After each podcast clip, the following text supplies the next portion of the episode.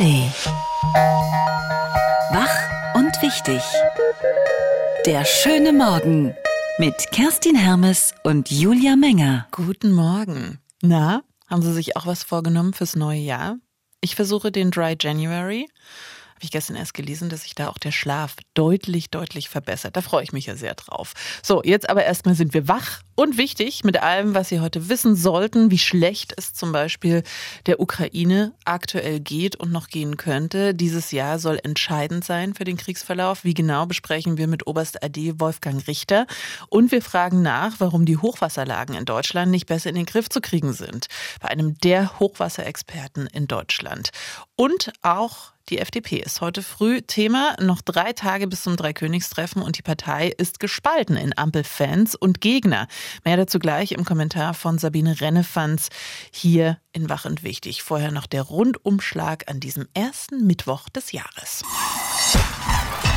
Hier ist die Radio 1 Tagesvorschau. Heute ist Mittwoch, der 3. Januar 2024. Der frühere Formel-1-Weltmeister Michael Schumacher hat heute Geburtstag. Kaum einer weiß, wenn er ihn feiert, wie er ihn feiert. Seit seinem Skiunfall vor fast genau zehn Jahren. Schumacher wird 55.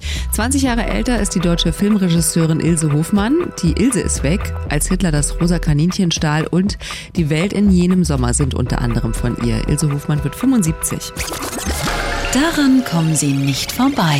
Die Bundesagentur für Arbeit mit Vorstandschefin Andrea Nahles zieht heute in Nürnberg eine Bilanz des vergangenen Jahres und gibt einen Ausblick auf das Arbeitsmarktjahr 2024. Wegen der Haushaltsprobleme der Bundesregierung steht die Arbeitsagentur unter Druck. Eigentlich sollten in diesem Jahr Rücklagen gebildet werden und ob die erhofften Gelder fließen, um die Langzeitarbeitslosigkeit zu reduzieren, ist noch unklar. Allgemein wird für dieses Jahr mit einer steigenden Arbeitslosigkeit gerechnet fast direkt vor ihrer Haustür. Im Tierpark in Cottbus hat sich der Verdacht auf die Geflügelpest, also die Vogelgrippe, bestätigt. Das Virus sei jetzt bei fünf Schwänen und einer Ente amtlich festgestellt worden, heißt es vom Gesundheits- und Verbraucherschutzministerium in Potsdam. Weitere Untersuchungen sollen jetzt klären, ob sich die Vogelgrippe schon ausgebreitet hat. Weil es sich bei den Vögeln aber um seltene Rassen und geschützte Arten handelt, werden sie nicht wie sonst üblich vorsorglich getötet. Heute wollen die Stadt und der Tierpark im Cottbuser Rathaus über die Lage informieren informieren. Bis mindestens Freitag bleibt der Tierpark erstmal geschlossen. Im Namen des Volkes. Im Südosten der Türkei beginnt heute der erste große Prozess im Zusammenhang mit den verheerenden Erdbeben vom vergangenen Februar. Ein Hotelbesitzer und zehn weitere Angeklagte müssen sich für den Einsturz eines Vier-Sterne-Hotels verantworten. 72 Menschen, darunter auch junge Volleyballspielerinnen und Spieler aus Nordzypern, waren dort gestorben. Gutachter hatten große Baumängel festgestellt. Den Angeklagten wird unter anderem bewusste fahrlässige Tötung vorgeworfen. Sportlich, sportlich. Bei der Vier-Schanzentournee will der Oberbayer Andreas Wellinger seine Führung in der Gesamtwertung verteidigen. Heute steigt das dritte von vier Springen in Innsbruck in Tirol. In der Qualifikation am Berg Isel mit schwierigen Windverhältnissen hat allerdings Wellingers Verfolger Kobayashi aus Japan den deutlich besseren Eindruck hinterlassen. Andreas Wellinger wurde nur 15. Los geht's um halb zwei heute Nachmittag live im ZDF. Das ist Berlin. Der Bundesligist 1. FC Union hat gestern vorgelegt, heute zieht der Zweitligist nach. Hertha BSC startet mit der Vorbereitung auf den Rest der Saison nach der kurzen Weihnachtspause. Nächsten Sonntag geht es für Hertha eine Woche ins Trainingslager nach Alicante in Spanien. Bei Union gibt es heute das erste öffentliche Training des Jahres ab 10.30 Uhr auf dem Trainingsplatz am Stadion an der Alten Försterei. Das war die Radio 1 Tagesvorschau. Es regnet und regnet und regnet, wenn nicht aktuell, dann doch heute im Laufe des Tages. Und wo wir einfach nur nass werden auf dem Weg zur Arbeit, versuchen andere, das Wasser aus ihren Kellern zu pumpen, Deiche aufzuschichten und haben Angst um alles, was sie haben. Seit Tagen sind Einsatzkräfte im Dauereinsatz in mehreren Regionen in Niedersachsen, Nordrhein-Westfalen, Thüringen und Sachsen-Anhalt. Und nach Entspannung sieht es auch erstmal nicht aus. Es soll auch in den kommenden Tagen weiter kräftig regnen, vor allem im Nordwesten Deutschlands. Und es gibt Kritik unter anderem vom Roten Kreuz Kreuz, dass zum Beispiel es zu wenig mobile Unterkünfte für Evakuierte gibt. Innenministerin Nancy Faeser will sich aber jetzt erstmal um die aktuelle Situation kümmern. Wir haben schon mehrere Millionen investiert in den letzten zwei Jahren, um den Katastrophenschutz stärker zu machen. Wir werden natürlich äh, versuchen, Verfahren zu finden, die schnell und unbürokratisch helfen. Alles andere macht keinen Sinn. Über diese bedrohliche Lage und was passieren müsste, damit wir in Zukunft besser auf Hochwasser vorbereitet sind, besprechen wir jetzt mit einem der Hochwasserexperten in Deutschland, Dr. Andreas Marx vom Helmholtz Zentrum für Umweltforschung in Leipzig. Guten Morgen. Guten Morgen. Morgen. Hochwasser sind eigentlich nichts Ungewöhnliches in Deutschland. Man könnte meinen, wir hätten Erfahrung damit. Warum scheint die Lage aber jedes Mal doch wieder so ausweglos zu sein? Also wir haben viel Erfahrung mit Hochwasserereignissen. Wir haben in den letzten 30 Jahren haben wir doch äh, sechs, sechs große diese, dieser Jahrhunderthochwasser ähm, gehabt und wir lernen in jedem Hochwasser. Das ist tatsächlich so. Also wir sind heute wesentlich besser aufgestellt ähm, als vor 30 Jahren. Das Problem bei Hochwasserereignissen ist, dass sie immer ein bisschen anders sind. Also äh, kein Hochwasserereignis gleicht wirklich genau dem anderen. Ähm, viele sind getrieben dadurch, dass es in kurzer Zeit sehr viel regnet. Jetzt gerade haben wir aber so eine Situation, ähm, wo Regen über drei Monate einfach wesentlich zu viel gefallen ist, sodass die Situation wieder ein bisschen anders ist als in den letzten Ereignissen. Das heißt, ähm, das Besondere an diesem jetzt ist, dass die Deiche ja zum Teil aufgeweicht sind und es weiter regnet. Ähm, warum funktioniert das aber? Also warum schützen wir uns nicht besser? Also grundsätzlich, solange die, die Deiche trocken sind, halten sie sehr gut. Äh, wenn, wenn sie aufweichen, also wenn Wasser ähm, in den Boden reinläuft, dann äh, verhält sich der immer stärker schwimmend und dann besteht eben die Gefahr, dass die Deiche brechen. Ähm, man kann sich bedingt vor Hochwasser schützen und das ist so das große Missverständnis, ähm, das auch in der Bevölkerung weit verbreitet ist. Es gibt keinen hundertprozentigen Hochwasserschutz. Das muss man ganz klar sagen. Vor allem nicht dadurch, dass man nah an den Flüssen hohe Deiche baut. Äh, was man eigentlich machen muss, und das wissen wir seit, seit vielen Jahrzehnten, ist, wir müssten den, den Flüssen mehr Raum geben. Also wir brauchen Strecken, in denen äh, nicht direkt an den Flüssen Deiche stehen, sondern wo der Fluss sich in die Breite bewegen kann. Das würde nämlich dann bedeuten, dass die Hochwasserscheitel, also dieses, diese maximale Hochwasserwelle, dass die flacher wird, weil man eben äh, dem, dem Wasser Möglichkeit gibt, dann äh, zur Seite wegzulaufen. Hm. Äh, das Problem ist aber, neben den Flüssen sind in der Regel Autobahnen, vielleicht auch Bahnstrecken oder eben Ortschaften. Wie lösen wir denn dieses Problem? Das ist genau das bekannte Problem, weswegen ähm, diese Deichrückverlegungen auch in der Vergangenheit äh, sehr schleppend passiert sind. Nach den großen Hochwasserereignissen gibt es dann äh, auch die Bereitschaft von Akteuren dazu beizutragen. An der Elbe hat man das in den letzten 20 Jahren äh, relativ intensiv ähm, gemacht. Ähm, wie löst man das? Ähm, ja, das äh, ist die große Frage. Ausgleichszahlungen, zum Beispiel für Landwirte, ähm, sind eine Möglichkeit, ähm, das anzugehen. Das ist eigentlich das, was äh, am, am, besten funktioniert hat. Da eben durch regelmäßige Überschwemmungen ähm, dann Schäden auftreten können, muss man dafür letztlich bezahlen.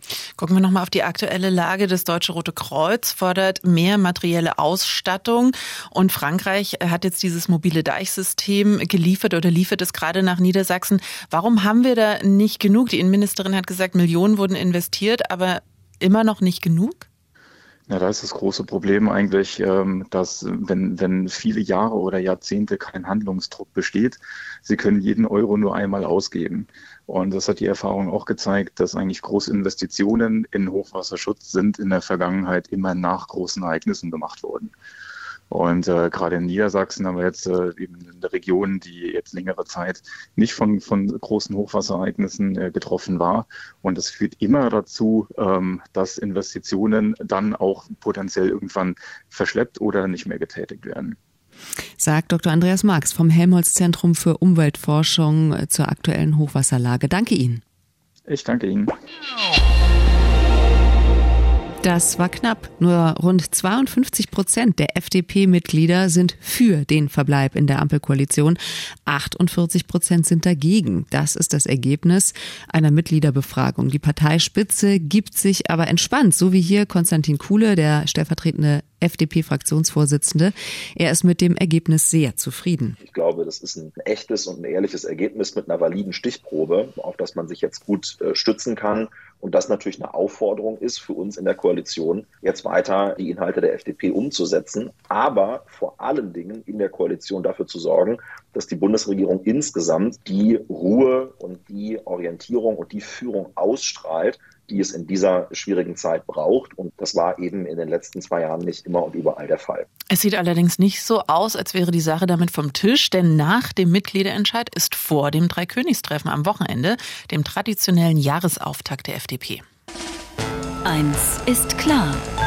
Der Mittwochskommentar mit Sabine Rennefanz. Freie, freie Journalistin unter anderem für Tagesspiegel und Spiegel. Guten Morgen. Schönen guten Morgen. 52 zu 48. Wozu verpflichtet so ein knappes Ergebnis? Erstmal zu mehr Ehrlichkeit. Und ich glaube, wenn ich dem äh, Konstantin Kuhle gerade zugehört habe, da ist noch ein bisschen äh, Luft nach oben bei der, bei der FDP. Also wenn jemand glaubt, dass mit dem Mitgliederentscheid jetzt Ruhe im Karton herrscht, also das wird nicht funktionieren. Ich fühle mich da sehr stark an die Tories in England erinnert. Ein bisschen anderes Thema. Da ging es nicht um den Verbleib in der Regierung, sondern um den Verbleib der Briten in der Europäischen Union. Und da gab es ja seit Jahren harte Gegnerschaft. Dann hat David Cameron, ein eher schwacher Parteichef, zu einem Referendum zugestimmt. Das ging sehr knapp aus von den Mehrheitsverhältnissen, übrigens ganz ähnlich wie jetzt bei der FDP. Ähm, und dadurch, dass es zwei nahezu gleich starke Lager gab, blieb die Spaltung eigentlich fortbestehen. Und das hat für Chaos mit äh, vier verschiedenen äh, Premierministern in wenigen Jahren gesorgt. Die Tories sind bis heute gespalten. Also das sollte Christian Lindner, Konstantin Kuhle, Wolfgang Kubicki und all den anderen Herren in der FDP eigentlich eine Warnung sein. Und ähm, Sie haben es angesprochen, ähm, es dürfte ungemütlich werden beim Dreikönigstreffen. Also der Rebell aus Kassel, der das äh, Mitgliedsvotum ja auch angeschoben hat, Matthias Nölke, hat schon mit Spaltung gedroht. Und das eigentliche Problem, das wirklich angesprochen werden müsste, äh, das geht viel tiefer. Die Partei, die FDP, ist völlig nackt äh, und hat ähm, eigentlich auch gar nichts, also auch gar nichts mehr mit der Partei zu tun, die einfach einmal für diesen traditionellen politischen Liberalismus gestanden hat. Also damals als Freiheit nicht nur bedeutet hat, sich so viel Geld wie möglich in die Taschen zu stecken und damit 200 Stundenkilometern über die Autobahn zu brettern. Also für die jüngeren Hörer unter Ihnen, so eine Zeit gab es wirklich. Also die FDP mit, Wolfgang, mit Walter Scheel zum Beispiel hat die Ostpolitik mit der SPD möglich gemacht. Der Hans-Dietrich Genscher und sein Engagement für das deutsch-deutsche Verhältnis. Ich denke auch an starke liberale Frauen wie Hildegard Hambrücher. Ähm, was ist die Partei heute? Eine Karrierevereinigung für Jungs in schnittigen Anzügen, Frauen, die gibt es höchstens beim Nachwuchs und in der Pressestelle. Also der inhaltliche Kern, auf den man sich bei der FDP offenbar noch einigen kann, das ist dieser fast religiöse Glaube an die Schuldenbremse. Ähm, da hat's ja auch, da knirscht es ja auch enorm zwischen Lindner und Scholz. Und Klar, die Schuldenbremse, die ist nicht auf der Ampel, die hat sich die Ampel nicht ausgedacht. Das äh, ist auf dem Mist von Merkel und Schäuble gewachsen und äh, das war damals sicher noch ein größerer Frevel als heute. Aber die Folgen dieses Fehlers, ähm, nicht zu investieren, die sind heute überall zu spüren, bei der maroden Bahn, den bröckelnden Straßen, den kaputten Schulen, fehlenden Digitalisierung. Und im Ausland reibt man sich wirklich verblüfft die Augen. In China, in den USA wird investiert. Nur mit diesem Finanzminister Lindner und der FDP in Deutschland, im Industrieland, soll gespart werden. Also wenn Lindner ein Politiker von Format wäre, dann würde er sich auf diesen drei Königsklassen hinstellen und leidenschaftlich für die Abschaffung der Schuldenbremse plädieren oder zumindest für die Aussetzung. Also man kann es ja anders formulieren. Also könnte sagen, dass die Schuldenbremse Ideologie geworden ist und die Liberalen aber eigentlich immer gegen Ideologie waren. Also das ist typisch Liberale unideologisch ist und weil Zukunft für die Verantwortung eben auch bedeutet, der nächsten Generation vernünftige Schulen, Straßen, Krankenhäuser und eine klimaneutrale Wirtschaft zu hinterlassen. Und im Prinzip würde er damit nur dem vorgreifen, was im Laufe des Jahres wahrscheinlich sowieso kommen wird, dass nämlich wegen des Ukraine-Krieges wieder in der Notlage verkündet wird. Ich fürchte aber, dass wir so eine Rede nicht hören werden. Ich fürchte, dass Christian Lindner wieder dem, bei den Parteitreffen dem rechten Flügel ein bisschen nach dem Mund reden wird und gleichzeitig versuchen wird, seinen Job in Berlin zu behalten als Finanzminister. Das ist weder gut für die FDP und leider auch nicht gut für Deutschland. Der Mittwochskommentar von Sabine Rennefanz. Dankeschön. Bitte sehr.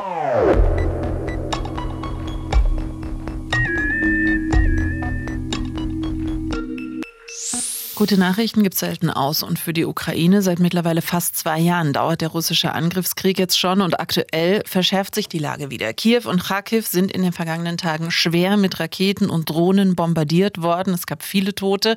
Um sich zu verteidigen, braucht die Ukraine dringend materielle und finanzielle Unterstützung, aber Zahlungen aus den USA bleiben wegen innenpolitischem Streit erstmal aus, während die vom Westen gelieferten Waffen und Waffensysteme langsam aber sicher aufgebraucht sind. Und dazu ist ist auch die Bevölkerung der Ukraine verständlicherweise langsam kriegsmüde. Wie geht es jetzt weiter? Das besprechen wir mit Wolfgang Richter. Er ist Oberst AD und Militärexperte des Austria-Instituts für Europa- und Sicherheitspolitik. Schönen guten Morgen. Schönen guten Morgen, Frau Menger und Frau Hermes. Morgen. Viele Fachleute sagen, dass die kommenden Monate bedeutend werden für die Zukunft der Ukraine. Was heißt das genau jetzt gerade auch, wo Russland so heftige Angriffe fliegt? Ja, wir müssen natürlich die Gesamtlage im Blick haben. Äh, Ihre Beschreibung ist durchaus korrekt. Wir sehen auf dem Boden, also bei den Landoperationen, einen Stillstand, der übrigens schon seit langem anhält. Er wurde kurz unterbrochen im Sommer letzten Jahres durch den Versuch einer Gegenoffensive, die ist gescheitert. Es gab nur kleinere taktische Einbrüche. Ansonsten steht die Front seit über einem Jahr operativ still. Das bedeutet, dort ist man schon lange in einen Abnutzungskrieg übergegangen und in einem Abnutzungskrieg wird langfristig derjenige die Oberhand behalten, der über die größeren personellen und materiellen Ressourcen verfügt. Und äh, diese Beurteilung spricht im Moment nicht zugunsten der Ukraine. Zugleich äh, haben die Russen äh, wieder wie im letzten Jahr begonnen, die äh, Infrastruktur, insbesondere die Energieinfrastruktur der Ukrainer zu bombardieren. Dabei kommen immer wieder Menschen ums Leben, weil die Ziele natürlich in bewohnten Gebieten äh, sind und weil es natürlich auch Fehleinschätzungen gibt auf wahrscheinlich der russischen Seite, Fehlschüsse aus technischen Gründen, äh, Trümmer, die abstürzen, weil sie von der Luftverteidigung erfasst worden sind, etc. Also das ist eine sehr, sehr ungünstige Lage im Moment für die Ukraine. Mhm. Und es wird alles darauf hinauslaufen, äh, wenn die USA längere Zeit nun ausfallen, wovon ich allerdings nicht auf Dauer ausgehe, aber doch immerhin im Moment, dass es äh, einige Staaten der EU sind, die im Schwerpunkt stehen, natürlich Deutschland, aber auch Großbritannien, Frankreich und einige andere die versuchen müssen, diese Lücke zu füllen. Ob sie das können, steht auf einem anderen Blatt. Das äh, mag man bezweifeln, aber man wird alle Versuche unternehmen. Die Ukraine hat ja schon wahnsinnig viel Hilfe bekommen, auch militärische Hilfe. Warum kann sie diesen russischen Angriffen trotzdem nichts entgegensetzen oder so wenig, zu wenig? Ja, zunächst mal ist davon auszugehen, dass die äh, Russen vor über äh, einem Jahr, also am 24. Februar, es lehrt sich ja schon zum zweiten Mal jetzt, mit einer personellen Unterlegenheit den Kampf begonnen haben, weil sie einfach die Kampfkraft der Ukrainer unterschätzt haben. Äh, es gab dann eine kurze Phase von Verhandlungen, die erstmal positiv erschienen. Äh, und die Russen haben sich tatsächlich dann aus Kiew, aus dem Bereich Kiew zurückgezogen. Die Verhandlungen wurden aber nicht zu Ende geführt. Äh, der Westen hat versprochen, dafür Waffen zu liefern, wenn die Ukrainer weitermachen. Das haben sie auch getan, aber nun scheint es eben an ein gewisses Ende zu kommen äh, mit diesen Waffenlieferungen. Nicht an ein totales Ende natürlich, aber die großen Mengen, die geliefert worden sind im letzten Jahr, bleiben im Moment aus und ob man das wieder aufnehmen kann, ist eben sehr fraglich. Ich halte aber die personale, die personelle Seite für noch wichtiger. Die Ukrainer äh, haben große Verluste hinnehmen müssen, wie natürlich auch die Russen, aber die Demografie spricht hier eher für Russland. Äh, und an dieser Stelle kann der Westen die personellen Verluste natürlich nicht ersetzen, hm. sonst wäre er ja im Krieg mit Russland. Ja, das klingt relativ ähm, entmutigend, was Sie gerade hier bei uns schildern. Wie sehen Sie denn die Chancen, dass irgendeine Exit-Strategie gefunden wird, auf die sich alle einigen können? Und wer vermittelt die? Ja, also die Exit-Strategie äh, ist schon versucht worden. Im März letzten Jahres ist die sehr äh, an sich hat sie ein positives Zwischenergebnis gefunden in Istanbul, als das Kommuniqué am 29. März äh, verkündet worden war. Äh, die Lösung wäre die gewesen, dass die Ukrainer auf den NATO-Beitritt verzichten, ihre Neutralität erneut in der Verfassung festschreiben. Es hätte einen weiteren Sonderstatus für den Donbass gegeben. Das war ja schon Minsk, in den beiden Minsk-Abkommen geregelt worden. Und zugleich hätte man den Status der Krim de jure zumindest verschoben für 15 Jahre, was eine Anerkennung der de facto Kontrolle, nicht der Rechtskontrolle über die Krim durch Moskau äh, bedeutet hätte. Äh, das äh, Unternehmen ist leider gescheitert. Das war aus meiner Sicht auch kurzsichtig damals. Denn äh, man muss unterscheiden zwischen den Realitäten im Leben und dem Wunschdenken, das man natürlich verfolgen kann, dass äh, die Rückkehr zu dieser Realität ist äh, sicher jetzt auf der Tagesordnung. Allerdings meine Befürchtung ist, dass der Kompromissfrieden, so wie er hätte im März letzten Jahres kommen können, äh, nun nicht mehr so ausschaut, sondern ähm, dass die Ukrainer dann gezwungen werden zu größeren Kompromissen. Am Ende wird es darauf ankommen, dass die Ukrainer als Staat, als unabhängiger, souveräner Staat erhalten bleiben und dazu wird der Westen alles tun müssen, um den Ukrainern dabei zu helfen. Äh, Und äh, wer dann nur noch sagt, wir müssen weiter liefern und keine Exit-Strategie verfolgt, der wird sich sicherlich äh, nicht mehr in der Realität bewegen. Ich glaube, es ist einfach nötig, beides zu tun den Ukrainern zu helfen, sich als Staat zu erhalten, aber gleichzeitig auch zu sehen, wo die Kompromisslinien sein könnten, die man verfolgen kann.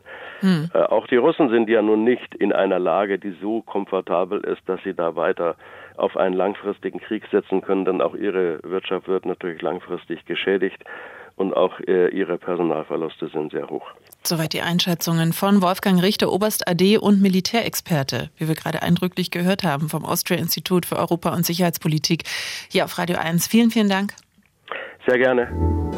Die Radio 1 Denkpause. Heute mit Janis Joplin, Sängerin. Gehe mit dir selbst keine Kompromisse ein. Du bist alles, was du hast. Ende der Denkpause. Heute ist der internationale Women Rock Day. Warum heute? Hm, weil Aretha Franklin als erste Frau in die Rock'n'Roll Hall of Fame aufgenommen wurde. Genau heute vor 37 Jahren. Janis Joplin ist dann natürlich nachgefolgt, so wie viele, viele andere. Zuletzt letztes Jahr unter anderem Missy Elliott. Und genau heute in einem Tag hören wir uns wieder. Ich freue mich schon. Wach und wichtig. Der schöne Morgen. Montag bis Freitag immer ab 9. Mehr Radio 1 auf radio1.de und in der Radio 1 App.